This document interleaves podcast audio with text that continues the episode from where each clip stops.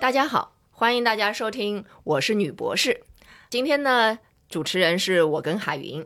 呃，我们今天呢邀请了一位小姐姐。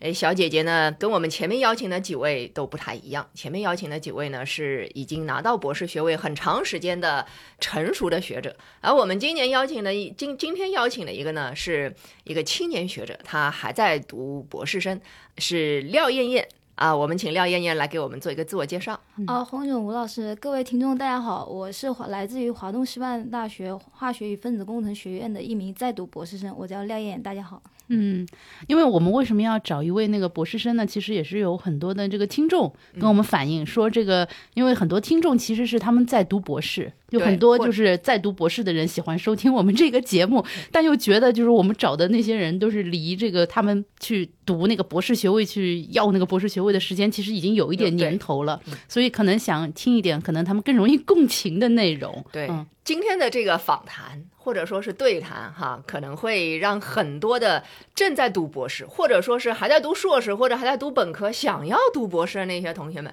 感到有一些共鸣。呃，燕燕呢是学化学的。呃，我们先还是一样，请燕燕来介绍一下，就是你为什么会去选择学化学，怎么走上这条路的？嗯，我的主要研究方向是含硫多肽的一个研究。但是如果说我为什么开始选择有机化学这一门课的话，其实我可以溯源到 就是从初中开始吧。初中开始的时候，因为课堂上老师向我们演示了一个就实验。就比如说我们常见的一个无水硫酸铜，它是一个白色粉末的固体，但是它一 融到水里面之后，它会就是很明显变成了一个蓝色的一个现象。当时就觉得硫酸铜溶液，对不对？对，硫酸铜。我觉得我很古早的记忆被唤起了的那种感觉。我现在每次打想到化学。做实验我都能想到硫酸铜，对对对，因为它那个蓝色太，而且很好看。对，哎，你继续说。嗯，对，就无血硫酸铜这个是显蓝色这个现象，会让我们觉得很好奇，很吸引我们。所以到我高中阶段的时候，也选择了理科；到大学本科也去选择了化学这门专业作为我的科研之路的开始。但是在大学期间的时候，我们接触的都是一些大众化学类的，它并没有就更多的在实验室上的一个经验。所以在大创的时候，就是大学生创业挑战杯，应该大家也都能够了解过，然后就可以提前进入实验室体验那个过程。不好意思，我先打断一下，大学本科的时候不进实验室的吗？呃，大学本科做的实验，因为学了大众化学，所以分析化学、无机化学、有机化学的实验课会比较少。什么叫大众化学？呃，就是基础性学科，就 是化学属于一个基础性的学科，但是它细分到有很多的方向，就比如说有机分析、无机等等这一类。嗯，所以到我们在大学期间的时候，需要去做的实验课就会比较少。所以学校针对这门课程呢，就会出现有一些，比如说基础性研究，就设立大学生挑战杯，然后提前去体验一下未来研究要做的东西。嗯，所以我就当时选了一个大学生挑战杯进去。嗯，当时老师做实验的时候就觉得很神奇，把一个原料 A，然后通过几步转化。嗯。一刻很迅速可以得到了一个很大的一个分子，就觉得这个哦好神奇啊，然后就有点像类似于我们日常生活里面做拼乐高，嗯就从一个很简单一个玩具，通过多层多层的拼接，逐渐组装成一个东西，而且那个化物又对我们生活上特别有用，它可能是药物。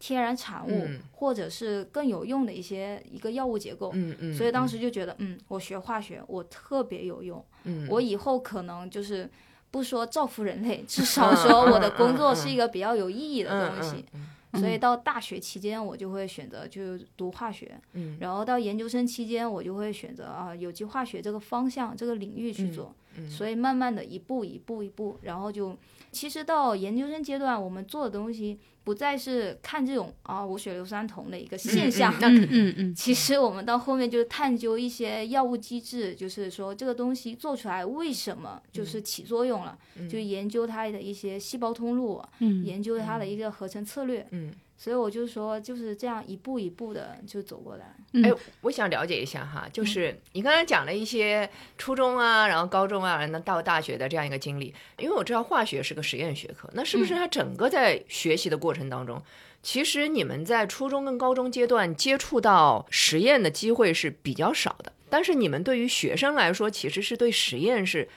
比较感兴趣的，是吗？对，就是因为化学就是一个动手性学科，它要需需要我们日常不停的去动手去尝试。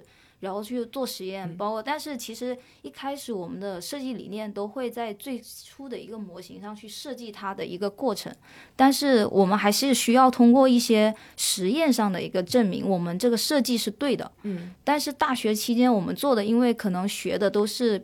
比较基础性的知识点，所以很多老师就是课程上的安排上就并没有那么多过多倾向于实验方面，可能就是普及到一些理论的知识上。嗯，所以到研究生阶段的话，我们要把这个理论转化为实践，就有点类似于公司里面做项目，然后就是把如何把一个 idea，然后完全的可以它实现成到现实当中里面去。所以我们大部分的时间都会泡在实验室里面。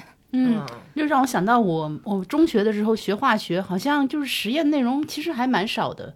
然后我就记得是初中考高中的时候呢，是有化学实验的考试，但是呢，就其实就这么几个实验，然后你一定要把它掌握的非常好。它有点像是那种演习，就是你已经演习了无数次，跟探索已经没有关系了。嗯，就是你包括好像有硫酸铜是当中有一个实验，然后生成氧气，我记得是有一个实验，对对吧？生成氧气没错，那个是感觉有点挑战性的，就是你要实验那个氧气的纯度是不是高，有时候要去烧它一下之类的，还有点胆战心惊的。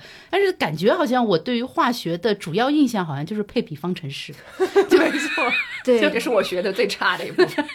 就配比方程式，那就是说，你刚刚说这个有机化学，它主要就是要看一个大分子，它可能就是键与键不一样，然后整个这样的一个大分子的那个式就不一样，对吧？它这个东西，它也去需要那种初中的这种配配比方程式这样的那种方式。呃，其实最开始的你们说的配比方程式是，其实就是一个量变到质变的一个过程。嗯，然后配比方程式，比如说它断键与成键，它就会发生化学上的一个键能的改变。嗯，所以我们做有机的里面。从 A 化物到 B 化物的过程里面，可能有其他的一个辅助的 A、B、C 其他的一个原料进来，这里面涉及到了一个键能、键角，甚至一些自由基或者是电子之间的一个转移。所以你们说的一个配比方程式只是一个元素上的守恒，但我们其实更多的追求一些原子守恒、分子守恒、电子守恒，包括一个电荷的一个守恒。所以有很多化学的原理在里头。你当时在选理科的时候，你是因为文科不好呢，还是因为对文科不感兴趣呢？还是说对理科更加感兴趣感兴趣一些？其实，其实我初中的时候成绩还可以吧，然后就是全面上的文科、理科上没有很大的明显的偏差。因为我在深圳上学的，我们学的是科学，那个科学就囊括了所有的一个，比如说地理。其实地理大家都认为是一个文科，嗯，但是在我们的科科学会这个教程里面，它其实属于一个大中的一个科学，嗯嗯，所以我并没有一个很明显的分科，但是就是因为我们学校就是可能是有各种就是特异性、针对性兴趣的一个培养，嗯，所以当时我就发现我对它感兴趣，所以我就到后面选理科的时候，很明显倾向于选理科。而且我觉得可能当时也比较皮，就觉得我的精力非常有限，我为什么不把我的精力专注于我比较感兴趣的一个方向？所以我就专注于一些理科上的一个学习，包括我本身数学也是比较好的，所以我就会选很明显的选择理科这一个方向。我觉得燕燕挺好，就是她感觉就初中的时候就对化学感兴趣，但是真的感兴趣，然后就一步一步一步走。就是这个很难，有很多学生他初中的时候他也感兴趣。到高中了以后，他不感兴趣了；到大学以后，他又变了。就是人会变，你知道吗？就是这种持之以恒的对一个事情感兴趣是比较比较难得的。就我不知道你是不是对其他的所有的各方面的事情也都是比较容易持之以恒的感兴趣的。可能就是比较执着，而且我就觉得，因为化学，我觉得是一个特别吸引人的地方。它就是我们生活中有好多化学，但是我们可能不太注意到。就比如说碳酸氢钠。它就是俗名也叫小苏打，小苏打。对，做面包的时候它不是有呃可以加点小苏打，口感更好嘛？但是其实我们看到只是一个现象，嗯嗯。但是我们去研究它的一个本质上的内核性的内容，就发现了饱和碳酸钠就是它可能是产到二氧化碳让它的一个结构可能是蓬松掉，所以导致它口感比较好。嗯，同时也可以中和面包里面的酸，所以形成了碳酸钠盐。了解这个原理，对，所以就会去一步一步去探索整一个过程，就是从一些基本的一个化学现象，然后慢慢的去探索它。我就觉得化学就是特别特别吸引人的地方。我觉得就是实际上燕燕这种对于化学的兴趣，可能就是很多的女孩子不一定有。但是呢，燕燕她现在她具体研究的对象，这个很多女孩子感兴趣。对，她研究的叫含硫多肽，你给我们解释一下。对，主要是多肽这两个字，我们很多人都熟悉。对，又出现在很多的化妆品的这个面膜。啊啊，对，就是说啊，我们有多肽，所以这个很好。那么多肽到底是什么？虽然我现在博士期间的研究方向是含流多肽的一个就是合成与研究，但是我主要侧重点在于一些药物上的。当然是有关化妆品类的，我后面可能给大家也可以分享一点。但是有关多肽类的一个基本科普，给大家说一说。嗯，就是其实多肽呢，它就是由氨基酸脱水缩合而成的。那么它主要是作为一种神经递质啊，或者生长因子啊，或者是其他的一个呃神经递质类的一个产物，然后在身体内参加各种的一个生命活动。多肽就是一种氨基酸吗？多肽是由。不同的氨基酸脱水缩合形成的以肽键的形式，把两个不同的氨基酸连接在一起，把不同的氨基酸连接在一起。对，人体内其实有二十种必需的氨基酸，然后比如说丙氨酸、甘氨酸这种。但是多肽呢，其实就是通过一个呃酰胺键，就是肽键脱水缩合。对，什么叫肽键？不好意思，啊，就是 C O N，就是太阳，就是酰胺键啊，就是我们在化学里面可能涉及到了一个键键型的一个作用，嗯，因为它主要是由碳、氢、氧、氮这几个元素组成的，可能大家这样可能会稍微理解一点，嗯，碳、氢、氧、氮我们还是知道，对，这个非常知道。所以到后面就是多肽以肽键联系嘛，但是它其实有分很多种类，比如说多肽它是寡肽，就是十肽。十个氨基酸连接的多肽，以下就称之为寡肽。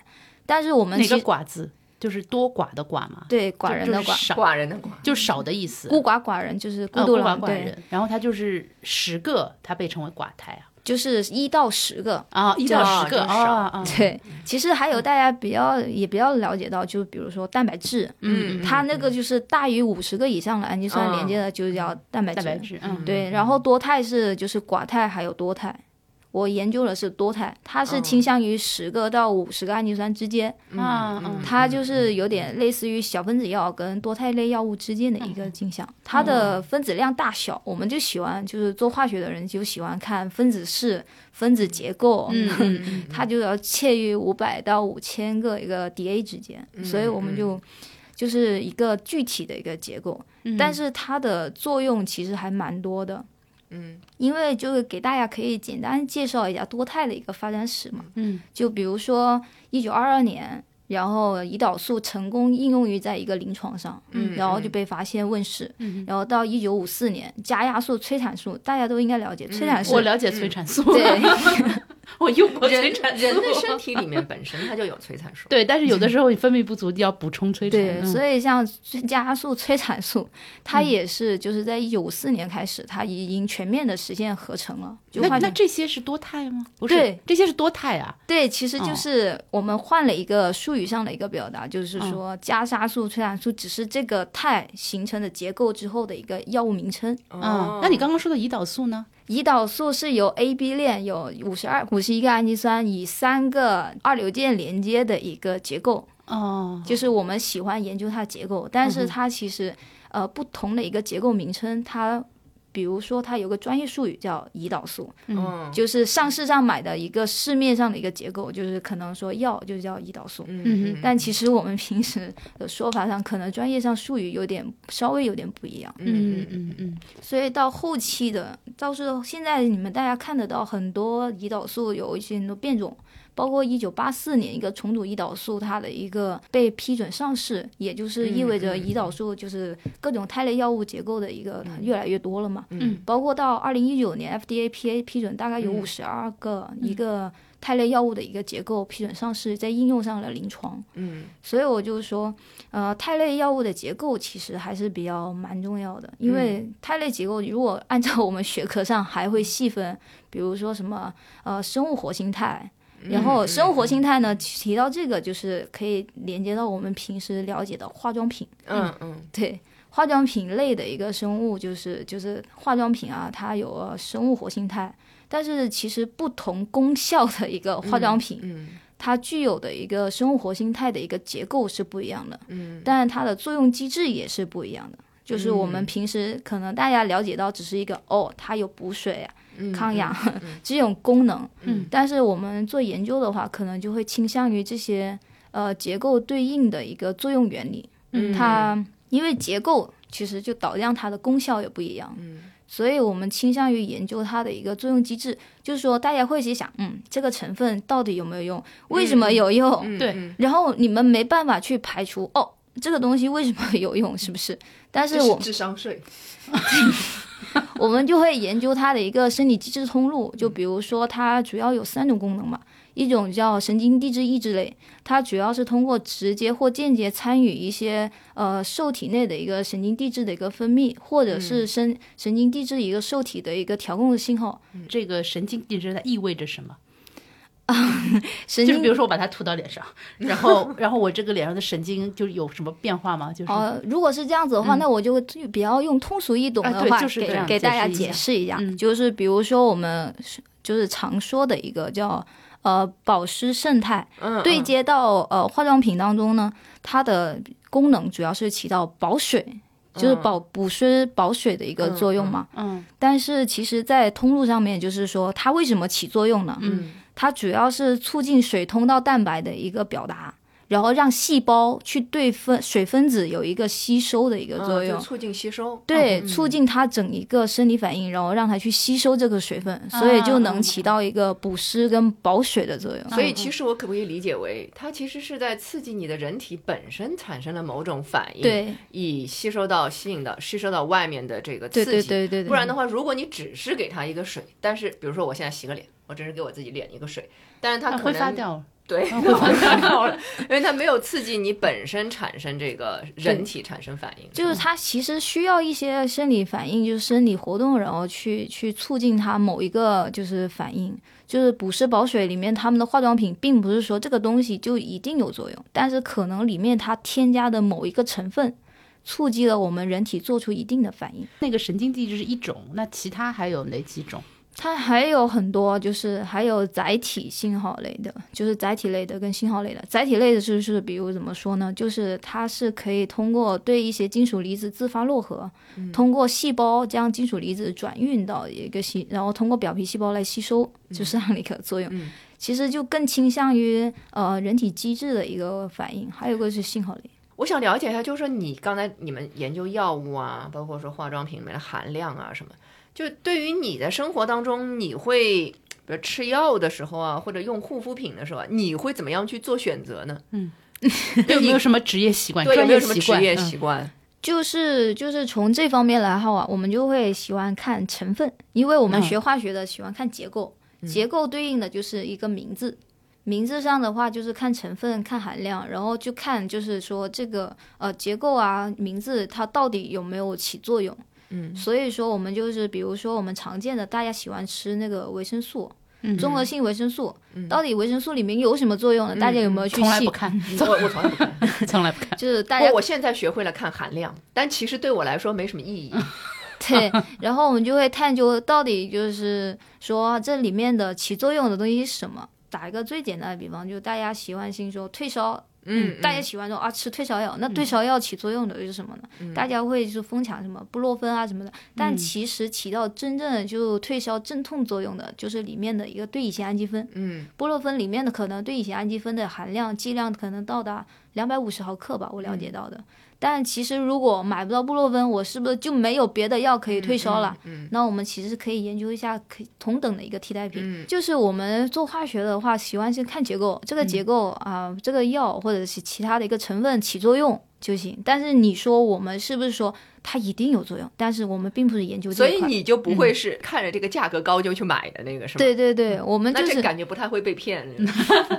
就是只要选择合适自己的就行。就在选选择产品的过程中里面，因为它一个产品的产生毕竟是一种多多学科交叉出来的，并不是说我们做化学的，我做化学我就一定能够了解它，并不是这样子的。嗯，哎，我想了解一下，你们这个从本科开始读的时候，一般来说一开始就像你讲的，属于大众化学，就是呃各种可能都要学到，然后不会细分到那么细。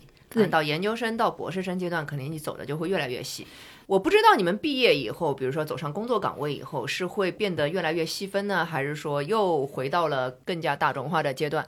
呃，你是觉得更加细分的更好玩，还是说更吸引人，还是说这种更加大众化的会更加吸引，会吸引你呢？其实到后期，我们工作面临面临就业的问题，可能就是比如说有我们常见的有去什么药企啊，包括一些化妆品啊，包括一些一些就是日常用品，就是沐浴露，其实都是有化学的一个东西在里面的。但是其实到工作岗位上，它细分的非常的明显。比如说我们研究生阶段，我们需要的就是开反应、做反应，然后分析、表征。但是这种一系列的实验操作技能，到你工作对接岗位的时候，其实会非常的细分。做分析可能就是有专业的人有去做分析，嗯，表征的人也有专门的一个。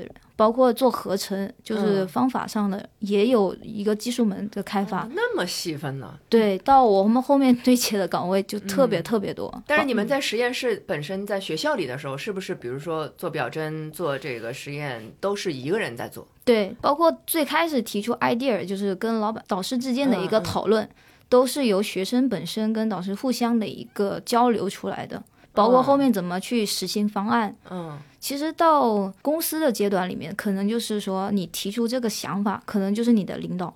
到后面你去怎么做，你的领导就会在部门里面安排不同的人实现不同的岗位。嗯，那这个我其实也就想问一下了，就是燕燕，你这个读博士的阶段是不是大部分时间就是在实验室里泡着？对我，因为我们毕竟还是动手性的学科，要不断的尝试，所以我。基本是从早上到晚上，基本都会在实验室。每一天吗？对，几乎每一天。从博一开始吗？对，真的吗？对。所以你就从一开始没有什么实验做到后来变成了天天要去干这个，要待在实验室里面，这感受有什么不一样吗？嗯，其实并不是一开始就没有实验做，因为我们最开始是提想法，就是可以通过大量的阅读不停的文献，基于前人的研究里面提出你的设想。然后跟你的导师进行互相讨论，把你的一个大框架的方向跟具体的一个实验方案你就确定下来。嗯，确定来下之后，其实我们有一个开玩笑说。就是实验室的凳子基本都没坐过，因为我们基本是白天，因为很多测试仪器都是白天开门，然后他可能晚上就不开了，就是白天不停的在做实验，然后不停的去证明我们的想法是可行的。然后你说凳子没有坐过，是因为你们实验室要站着做的，不是走着做的吗？就是因为我们可能一会儿用这个仪器在这里，然后一会儿在那个仪器，然后在那个旁边仪器又去转，就是走来走去的时间比较多。嗯，所以平时再加上我们平时又需要做很。很明显的一个防护，护目镜、口罩、手套各方面的话，就不可能说你反复的脱手套去碰电脑。嗯嗯嗯。所以我们经常就是说，我们既做实验的时候，就会集中一段时间精力去坐在电脑前面去调研文献，然后想想法，然后再进实验室里面去实行我们的想法，然后通过实验的方式来做的。听着很辛苦啊！你们这个组里面，呃，女生多吗？现在目前其实挺好的。我们硕士的女生可能偏多一点，接近一比一的一个比例。嗯，但是到博士阶段的话，女生可能就偏少了。到我最开始从只有我一个，变到我现在我有两个小伙伴。嗯，对 我现女生不选，不太愿意选这个的原因是什么？嗯，其实我感觉啊，有机化学女生不选，可能大家都是有一个谣言，就觉得可能有毒性。嗯，然后因为女生的一个黄金年龄阶段不是大概在二十五到三十岁阶段啊，你指的是生育阶段？对，生育阶段，所以大家就会考虑到说，嗯，这个如果我进实验室做实验了，是否会耽误我后面的一个考虑？所以到后期女生的选择上，因为到硕士阶段，她可能读到有机，但博士阶段的话，他可能可能会转到别的轻松一点的方向，比如说分析化学。但是大家就是口头上的分就轻松了，并不是真正的轻松。但相比我们这种不停的在实验室里面接触一些有机性的溶剂，嗯，他大家就可能会有一个很。很普遍的一个现象，就觉得哦，这个毒啊不行，不合适。是不是是不是这样的？是不是有毒呢？其实怎么说呢？如果举一个很简单的例子，你说乙醇毒不毒？大家都觉得乙醇是不是不毒？但其实乙醇也有一定的毒理性。我们叫是药三分毒。嗯，对。就是很多东西不能绝对的说，但是相对之下，有机化学可能要接触的药品、试剂，包括一些溶剂的毒性，可能就是稍微强一点。嗯嗯。所以大家更多的顾虑到这个问题，所以到后期博士阶段选有机的女生可能稍微偏少一点吧。那你个人是怎么去对待、去处理这个这个问题，或者说是隐忧的呢？完全是凭着一种兴趣嘛？说，哎，我就喜欢这个，还是说有一些别的？因为其实到到博士阶段，我们你说我们毕业之后啊，就是如果我读了有机，我是不是以后毕业之后我只能从事这一类方向？但是并不是的。我们有机化学博士毕业之后，可能就业里面你想做实验，然后可能就可以去公司里面继续做一些研发部门，嗯，或者是后面做科研岗，就是包括在高校啊，或者是研究所里面做一些研究。但是其实到我们博士阶段，你问我有没有考虑这个顾虑，除了兴趣，人也是会现实一下的。嗯 嗯。所以我就是说到我博士阶段，其实我已经，呃，到我最开始就是最开始博一比较忙，到现在阶段，其实我带的研究生就是我老师分配过来我们这个方向的话，带的一些硕士，然后包括到后期，我现在倾向的主力在，呃，文章啊以及一些实验上的一个整理上。实验我并没有做的过多，嗯，到我们博士阶段的话，其实并不是说只有做实验这条路，嗯，就我们可能包括其实我们有机化学博士，你们可以想到我们还可以去一些金融机构吗？我们啊，我知道他们可以去做基金分析。是吧？对药物行业，嗯，其实我们可以做一些风投，就是给一个给别人公司里面做，就是可能我不太了解啊，就是我比较片面的觉得我的想法是，因为他们需要我们这种带有专业性的博士去给他们评估某一个项目的风险，嗯，所以，嗯。所以我就是说，其实我们有机化学博士他并不是说只有。读到最后，变成一一读到底。其实我们的选择范围其实还挺多的。嗯，所以你这个说法相当于推翻了这个生化环材四大天坑，是吧？因为大家觉得你们这个化学属于这个天坑之一。但我听下来，就是如果说能够进金融机构的话，很多家长就不会认为它是天坑了。其实我觉得生化环材四大天坑这个说法，就有点类似于噱头标签式的一个说法。因为说出去大家记忆点可能比较深，嗯，但是我不了解其他的一个领域啊。但是在我结合我自身的一个经验，对化学的一个理解，我觉得可能就是因为大学的时候啊，化学是偏基础性学科多一点，嗯，所以它招的人数上可能也会偏多。哦，但是这样子的话，我们学的东西又是偏很基础性的一个研究上的东西，到你实际工作的时候，可能就会精细到。分析无机到各个方向的，嗯，那么这种这种工作呢，它对接的可能是一些技术岗位，那么他要求的一个技术起点就会比较高，嗯嗯，所以你如果本科毕业就出去就业的话，就会比较难，是吧？对你，你如果往上晋升的话，你会发现你头顶上还有硕士。还有博士，嗯嗯，你的竞争力就不是很强，嗯嗯，所以很多人就会选择回来继续把研究生读完，甚至博士读完，因为在这个阶段里面的训练，他可能就倾向于公司里的带项目，就是做实验、设计项目、带人这种状状态，嗯，所以这里面就涉及到了一个东西叫时间成本。嗯，对，就你花进去的时间特别多，就跟医生一样，对，培养一个医生就特别的这个难，要好多好多年。这个时间是根本省不了的。对，省不了的时间。我看他们很多读化学的，毕业以后还要去做博士后等等的，然后可能才有机会留在高校里面。哎，我想了解一下，像你们在高校里面做实验、做这个化学研究，和在企业里面它有什么不一样呢？在高校里面，其实，在高校里面做跟企业最最大区别，大家都知道，在企业不可能是做公益嘛，肯定是比较他考虑要对要利润，要利润要盈利这一些。但是我们高校做的研究上，就是最近大家提的一个叫产学研，不知道大家产学研一体化，这可能吗？你觉得？啊，这已经搞了一百年了。其实我们导师在我们培养阶段，他也一直提出来，我们并不是一个科技民工，我们是要解决实际性的问题。所以我们做的很多课题，包括我现在做的多态，嗯，都其实比较就是靠近产业化，就是，嗯就是我做的东西的确是有用的，而不是单纯的一个炫技的一个过程。嗯嗯嗯。所以我们觉得吧，到后面产业的话，其实有有些。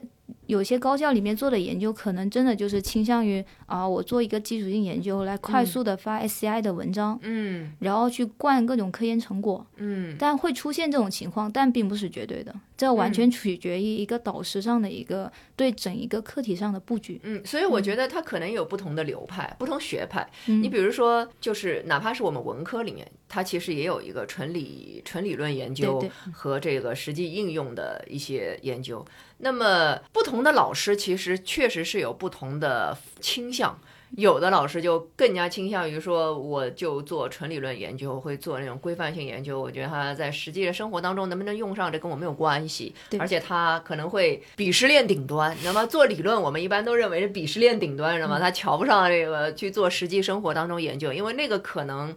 让人觉得就是说，你没有去探索一个尽可能的未知和尽可能的未来，对吧？因为当你在讨论它的实际应用的时候，可能就会考虑。哎，实际生活当中它是有很多缺陷的，以很多限制的，所以我这个不能做，那个不能做，一大堆的问题，然后他会考虑去怎么解决现在生活当中紧迫的问题。我不知道是不是在你们这边也会有这种。其实，在我这个方向上，我是偏有机方法合成，就是说我们就业的问题，包括各方面，其实大家都会觉得医疗器械、化学，就是包括药物结构的一个合成，都比较畅销，但可能就是比较取巧。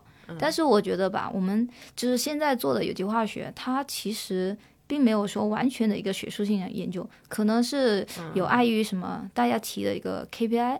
嗯嗯嗯，你们也有是吗？对，就是比如说我们毕业要求可能会有一个工作量的要求，这个是很基本的。但其实除了更加的在于文章数，要多少多少一个文章我才能达到毕业要求。所以有这种我们老师经常跟我们提的叫破思维。嗯，就是说不能为文章论。但我们做也基础性研究的话，在高校里头的话，可能就是说，嗯，这个我发现是一个比较难突破的问题，我们可以不用解决，对，我们就可以一届一届想办法去解决它。但是如果你说在一年两年内就能把这个难题解决掉，但其实挺难的。嗯，所以我们做的研究的话，可能就是说，并没有过多的考虑立竿见影的一个成本回来的一个过程。所以我说，技术研究上在高校里面做一些技术研究，还是挺有意思的。你比较喜欢做基础研究还是做应用型研究呢？我其实人比较贪心，都想要，既要又要？对，因为其实如果你单纯的做一些高效的一个回报，跟我最终的理念不太一样。因为我感兴趣的是在于它的一个结构上的一个沉淀、断件。然后包括为什么会出现这个情况，我们更多的去探讨一些内部的一个本核的一个科学的问题。就这个还是一个很科学的一个一个本质的一个问题，就是好奇心去推动我们去了解未知的东西。对，就是而且其实当你嗯做出来之后，你带来的成就感也不一样。就是说，比如说我把它攻克掉了，嗯，那我有什么你攻克掉的那个时刻 是你曾经觉得特别有成就感的吗？那其实，因为我做的课题嘛，就是含硫含硫多肽的一个构建，但是已知上的方法其实并不多。所以最开始我做这个课题的时候，不好意思，含硫多肽它就是什么意思呢？就是就是我们多肽里面的基本的一个元素组成，不是碳、氮、氧、硫这种吗？然后你要把硫加进去，但是我要把硫放进去。为什么要把硫放进去？因为比较常见的，大家提到前面提到那个胰岛素，它就含有三个二硫键，就是含硫。因为当硫引进去之后，它的对那个。多肽的骨架母链，它改变的是物理结构上比较比较少，但是它可以提高它的一个，比如人体的代谢，提高它各种方面，就提高它药代动力学的各种性质，包括它的稳定度。所以我就说，当硫引进去之后，我们就去探讨这个结构上的变化会不会带来一个化学性质上的改变。比如说，太键里面大部分都是氧，我们把那个氧换成一个硫啊，对，这样可能大家比较理解到的。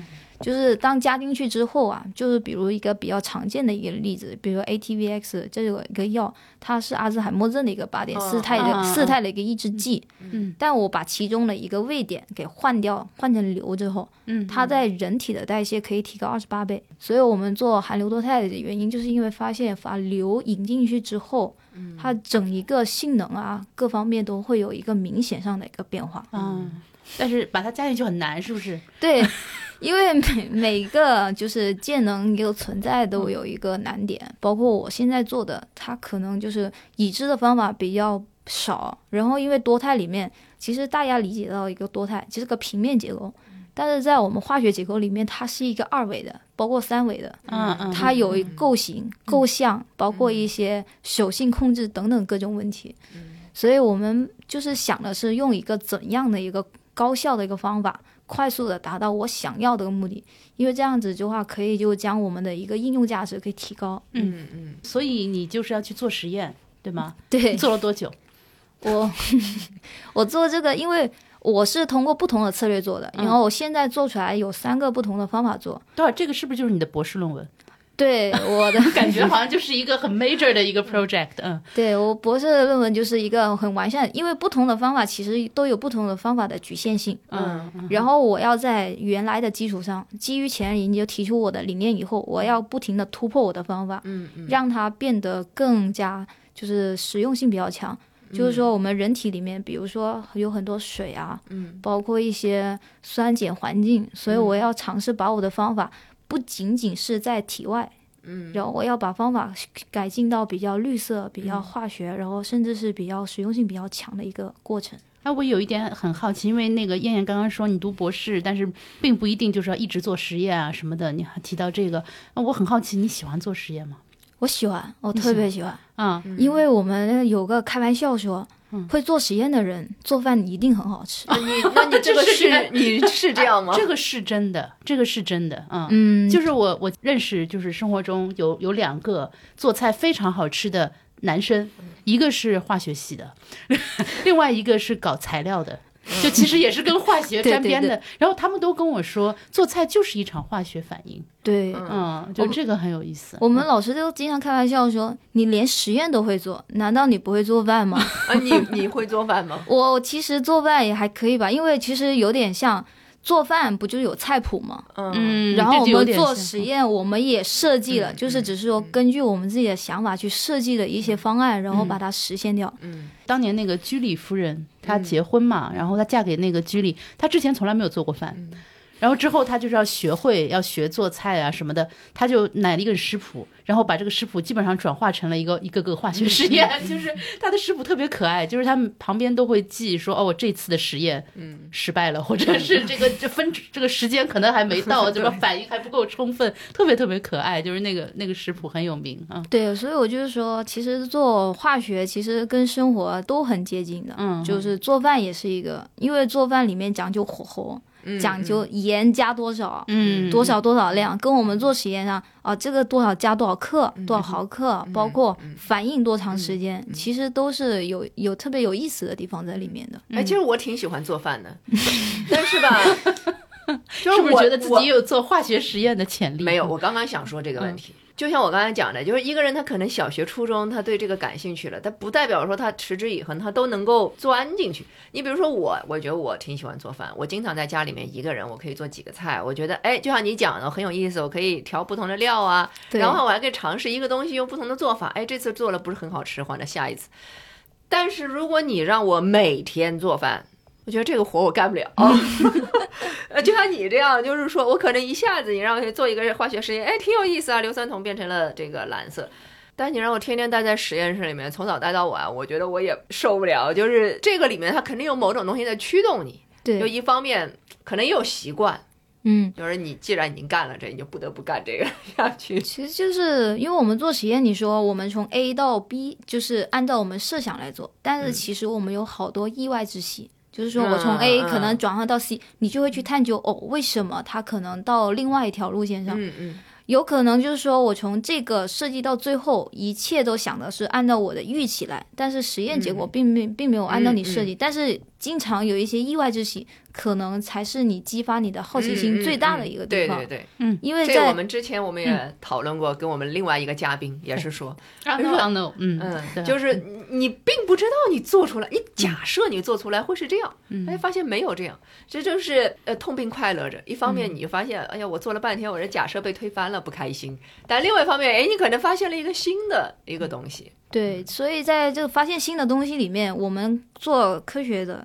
本来就是那个逻辑思维已经不一样。我说啊，为什么得到它？可能就大家停留在这一步，但我们去深究它，哦，为什么从这到那，然后整一个过程，我们就会通过各种表征手段，包括一些控制性实验，包括各种辅助性手段去辅助这个过程，然后我们就会去研究。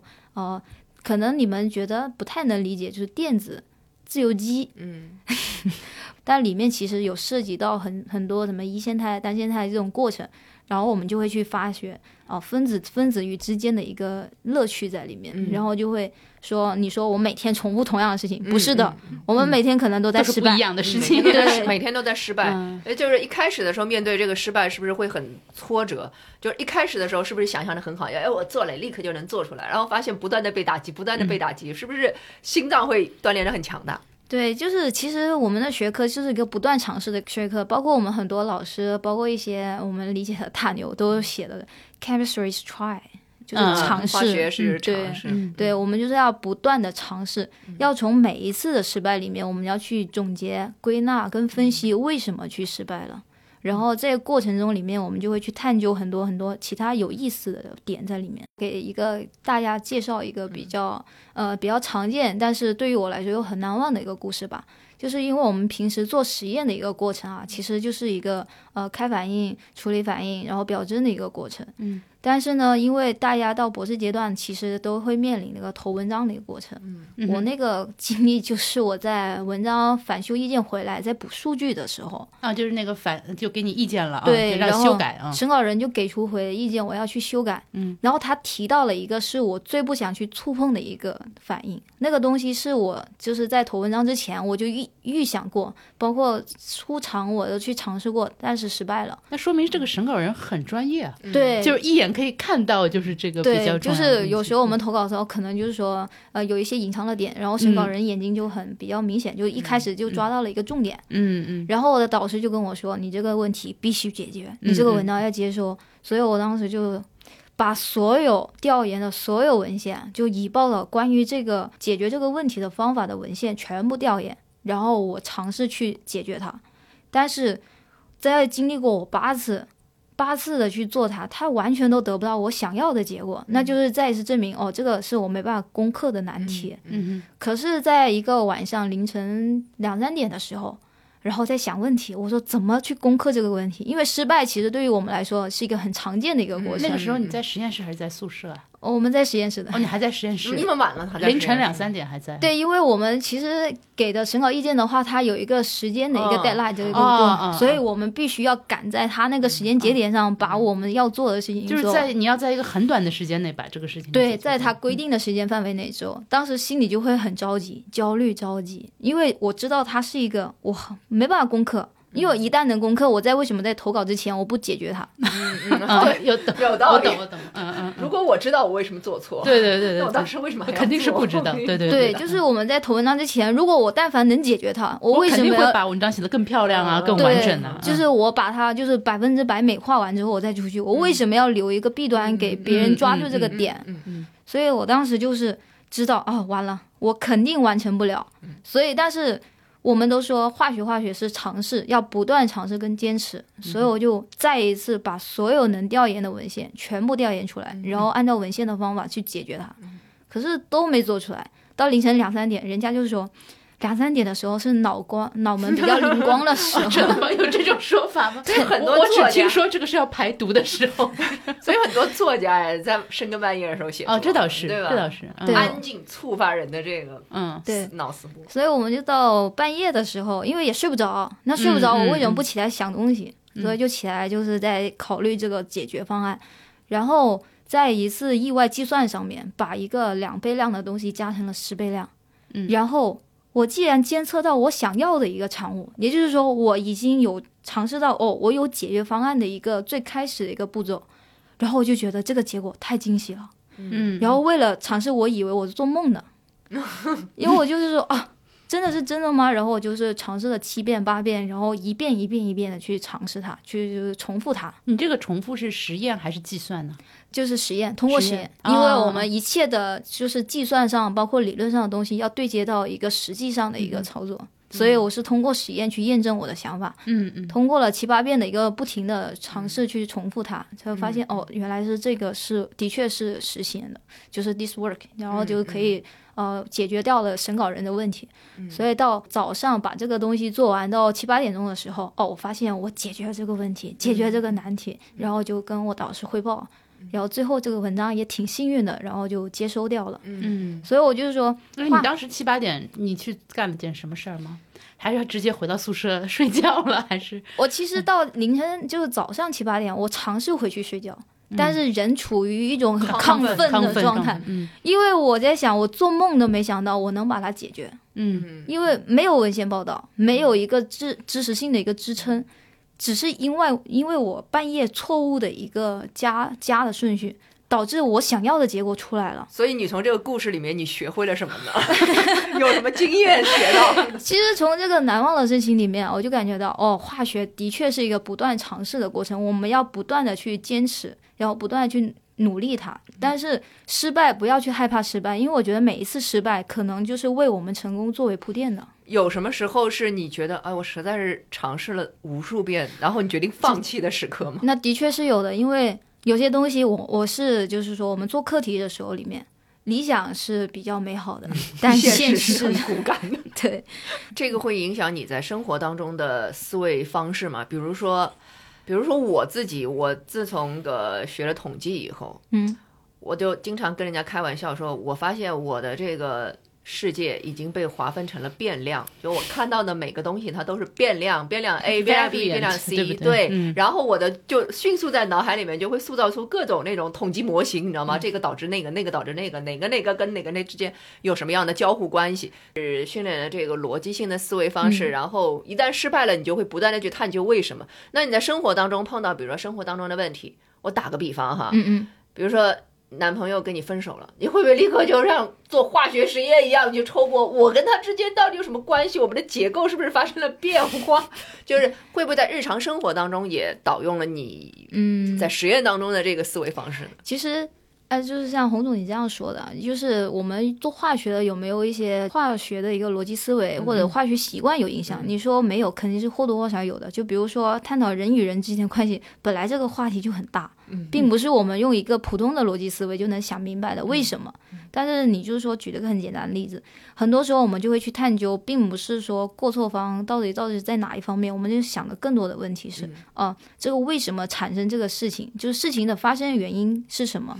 然后机制对环境环境 对，但是其实很多都得得不出来，因为本来就是人际关系这种各方面的研究，并不是属于我们这种哦，必须是一个本质性的研究。但是习惯肯定是有的，比如说你们做饭的时候。就喜欢说啊，这个盐就一勺，嗯，我们就喜欢说哦，多少克？嗯，包括你能能感觉出来了吗？多少克？对我们称习惯了的话，到了那个量，包括一个鸡蛋，你们会说一个鸡蛋，我们是说多少克鸡蛋？哦，就会有这种，包括你们呃倒，感觉人活得像个千平一样。对，就会有一点这种，包括就是说倒水，你们喜欢说就直接倒，嗯。啊，我们就喜欢引流。哦。啊，就是有借助一个玻璃棒来引流，做饭的时候可能玻璃铲的一个引流，就是有各种各样的，就是平时就是很多影响了日常生活，但是我觉得这些都是无伤大雅的一个过程，就是一个趣事，很明显就看出来有些行为习惯、动作上就能看出来，哦，这个人是学化学的，嗯，但是你说逻辑思维上影响，可能就会探讨更多的就是为什么，但我觉得可能不是说学化学的人都可能是做。普通的研究科学研究工作者都会有博士的都要问为什么，那不然博士论文都写不出来，是吗？对对。但是但是读博士的，我觉得还有一个好处是，你为什么你也不会给自己一个特别简单的答案？对，因为你知道不存在简单的答案，而且因为你简单答案它无疑就是错误的，有的时候。对，而且因为你看过太多文献，简单的答案你已经都见过了。就是你想要找一个跟别人不一样的答案，就很很刀，就天生很怀疑，就很喜欢怀疑，因为你觉得嗯，简单的答案肯定是有问题的，不对，我再想想，就是会寻找多种可能性，嗯，就不会说简单去单一去聊哦，这个事情是怎么样怎么样的，也不会说片面去听各种新闻，嗯，可能我们就会习惯性的，嗯，就这样看，嗯，但其实你自己到博士阶段，其实。我觉得女博士有一个特别有意思的点，就是她的独立性特别强。嗯，所以她的独立性体现在哪里呢？她独立性就是可能以前的是，如果我可能说的比较不太合适哈，真是觉得如果女生以前的女生可能想的是啊，我要怎么怎么牺牲自己，然后去做别人。但是到我们博士阶段，我一个女生，我可以做很多事情，然后我有我自己的理想。有我的事业规划，然后按照我的规划去做我想做的事情。嗯哼，嗯，所以整个过程我们并没有说慢慢就跟原生家庭，包括后面的一个就是包括对象啊什么之类的，就是我们可以完全不用依靠他。嗯，就是包括我们自己就日常生活中处理很多问题都可以独立去处理。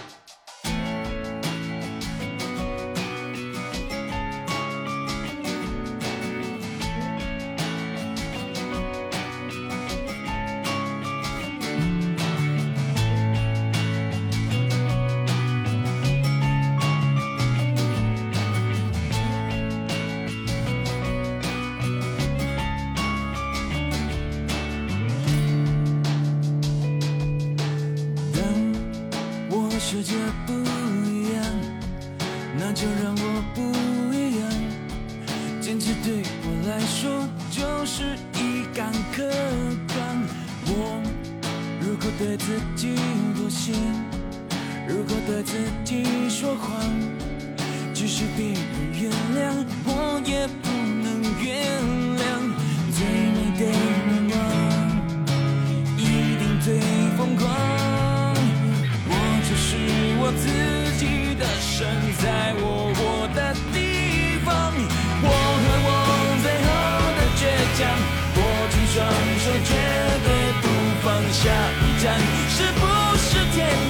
算失望。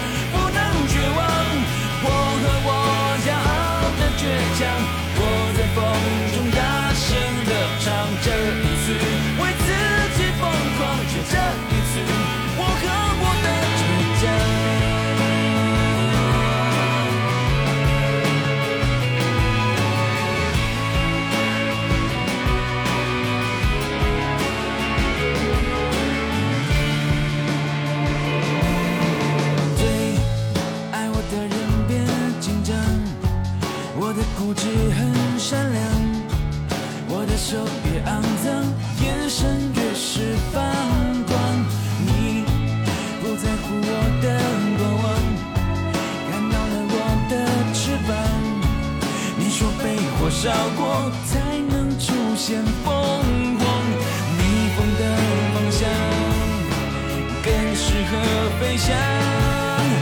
我不怕千万